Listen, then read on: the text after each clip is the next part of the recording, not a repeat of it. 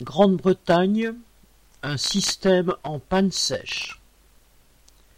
Depuis fin septembre, la Grande-Bretagne est confrontée à une pénurie d'essence dans les stations-service dont le gouvernement conservateur de Boris Johnson a d'abord nié l'existence avant de se résigner lundi 4 octobre à recourir à l'armée pour compenser le manque de chauffeurs routiers.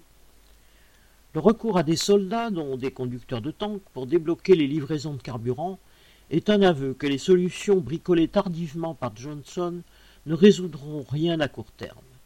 S'il a fini par offrir cinq mille visas aux routiers européens, il est déjà certain que cela ne suffira pas à combler rapidement les cent mille postes vacants dans le secteur. Johnson a prévenu que ces visas ne dépasseront pas les trois mois. Pas de quoi faire retraverser la Manche aux vingt-cinq mille chauffeurs étrangers que le Brexit et ses nouvelles contraintes administratives avaient poussé à rentrer dans leur pays d'origine. Les 5500 visas offerts dans le secteur des abattoirs, temporaires eux aussi, ne feront pas plus miracle.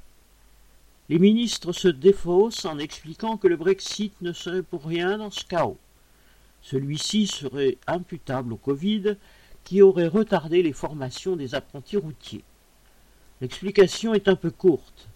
Comme le savent et le répètent les routiers britanniques eux-mêmes, même les travailleurs privés d'emploi rechignent à se tourner vers ce métier, et cela d'abord à cause des salaires insuffisants et des conditions pénibles, en particulier les semaines à rallonge et les aires de repos réputées moins bien équipées encore que sur le continent. Mais améliorer le quotidien des routiers est un remède que ni les employeurs ni le gouvernement n'envisagent.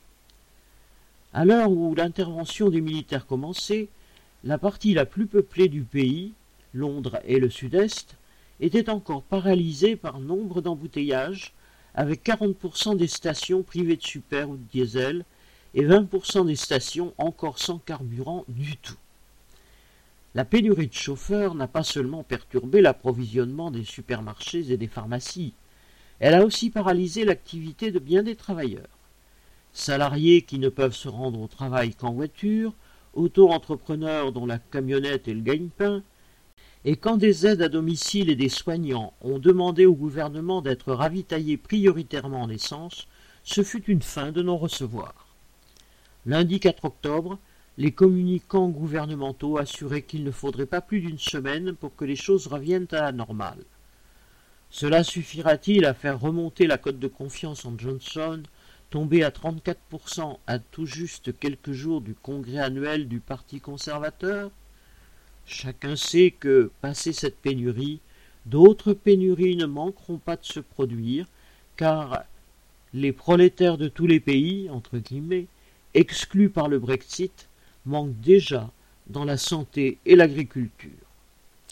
Si la pénurie d'essence était sans conséquence sur la vie des travailleurs, il y aurait de quoi rire, tant la situation est absurde.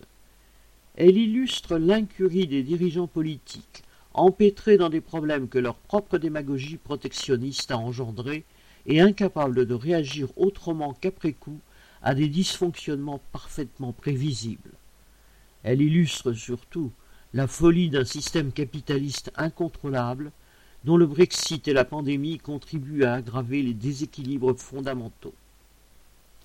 Thierry Hervé